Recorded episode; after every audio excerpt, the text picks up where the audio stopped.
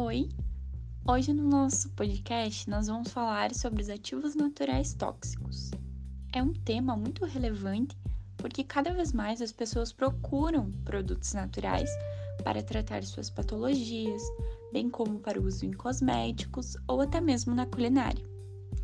Vale ressaltar que esses ativos naturais, eles podem ter origem tanto de vegetais como de animais, sendo que as plantas têm a sua utilização mais difundida atualmente. Esse aumento na procura de produtos naturais pode ser justificado muitas vezes pelo conceito popular de que se é natural não faz mal.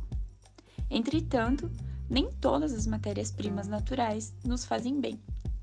Além de que elas precisam estar conservadas, ter tido um preparo correto, ser usadas nas concentrações adequadas e pela via correta para gerar nosso bem-estar. Um exemplo disso é o Sifton officinalis, mais conhecido como confrei. Ele só deve ser utilizado por via tópica, pois ele é hepatotóxico caso seja utilizado por outra via.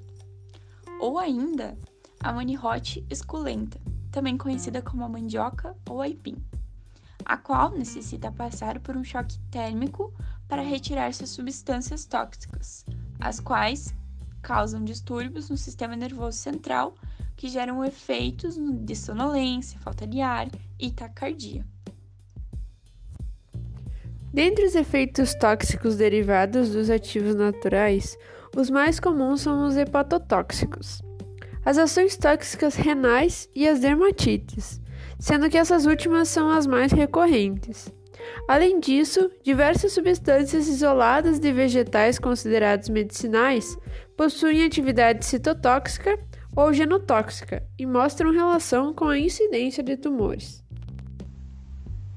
Como já sabemos, as plantas possuem um metabolismo secundário, onde produzem diversas substâncias que podem ser usadas como mecanismo de defesa contra predadores essas substâncias por muitas vezes são tóxicas a humanos e animais, mas nem por isso deixam de ser utilizadas em diversas áreas. Essas alterações presentes nas plantas que podem apresentar toxicidade variam amplamente em estrutura e propriedades químicas. Considerando as espécies tóxicas, muitas são utilizadas como ornamentais, mas a maioria é no tratamento de doenças. As alterações patológicas causadas por uma espécie vegetal podem estar associadas a fatores ligados ao indivíduo e à planta. Assim, as alterações podem ocorrer de forma aguda ou crônica, mas em ambas as formas de intoxicação, o diagnóstico é muito complexo. Esses compostos tóxicos existentes nas plantas, e mais importante, vemos os alcaloides, que podem causar confusão mental, irritabilidade, delírios e alucinações. Também são exemplos de compostos tóxicos os glicosídeos, compostos fenólicos, entre outros. Também precisamos contar os minerais absorvidos do solo e acumulados na planta, que podem ser responsáveis pela toxicidade de determinadas espécies vegetais, como por exemplo o selênio, o bário, nitratos e oxalatos. Desde épocas remotas, as plantas tóxicas já eram utilizadas pelo homem para causar envenenamentos intencionais, como homicídio e suicídio, uso recreacional, uso indígena como recurso terapêutico e até mesmo no desenvolvimento de novos fármacos. Entretanto, há poucos registros sobre casos de envenenamento acidental por plantas em humanos. Pensando nisso, foi criado em 1998 o Programa Nacional de Informações sobre Plantas Tóxicas. Ele faz parte do Sistema Nacional de Informações Tóxico-Farmacológicas e tem como objetivo controlar e documentar as intoxicações causadas por plantas. Segundo o Cinetox, em 2012, no Brasil, ocorreram cerca de 1.026 casos de intoxicação acidental por plantas, o que as coloca no 13º lugar em número de casos de intoxicação.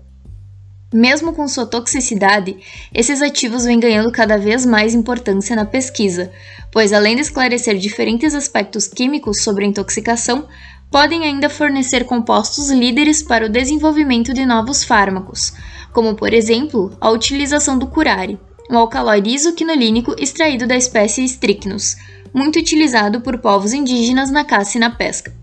Esses povos utilizavam o curare na ponta de suas lanças e flechas para imobilizar suas vítimas, causando uma paralisia muscular. A partir desse conhecimento, a ciência pôde desenvolver um novo fármaco bloqueador neuromuscular, muito utilizado como adjuvante em casos de anestesia geral ou intubação.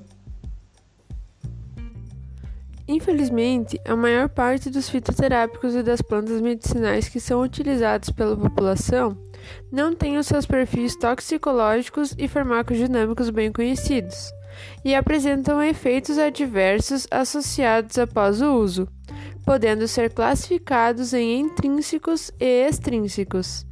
As reações intrínsecas são aquelas relacionadas à ação farmacológica do fitoterápico podem ser do tipo A, quando houver toxicidade previsível, overdose ou interação com outros fármacos, ou do tipo B, no caso de reações idiosincráticas.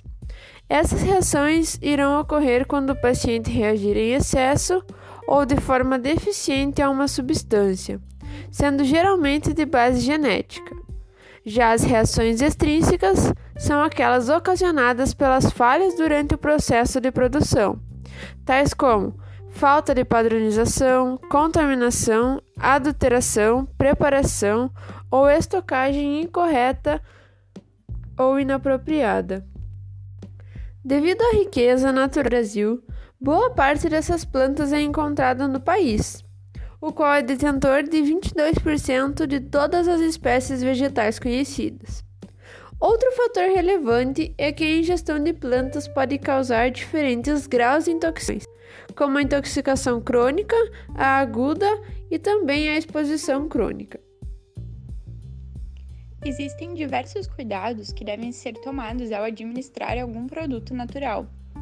Por exemplo, a avaliação da população a quem será administrado o uso da planta, caso seja criança, gestante, lactantes ou idosos.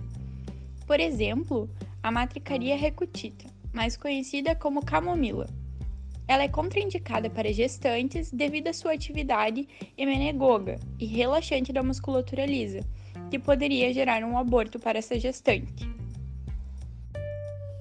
Devemos prevenir os acidentes com plantas tóxicas, como manter as plantas venenosas fora do alcance de crianças. Procure identificar se possui plantas venenosas em sua casa e arredores, buscando informações como nome e características. Oriente as crianças para não colocar plantas na boca e nunca utilizá-las como brinquedos. Não utilize remédios ou chás caseiros como plantas sem orientação especializada. Evite comer folhas, frutos e raízes desconhecidas. Lembre-se de que não há regras ou testes seguros para distinguir as plantas comestíveis das, das venenosas. Nem sempre o cozimento elimina a toxicidade da planta. Atenção ao podar as plantas que liberam látex, pois elas podem provocar irritação na pele, principalmente nos olhos. Evite deixar os galhos de plantas em locais onde possam atrair crianças ou animais. Ao manusear plantas venenosas, use luvas e lave bem as mãos após essa atividade. Em caso de acidente, guarde a planta para identificação e procure imediatamente orientação médica. Esse foi nosso podcast de hoje sobre os ativos naturais tóxicos. Esperamos que tenham gostado e até uma próxima.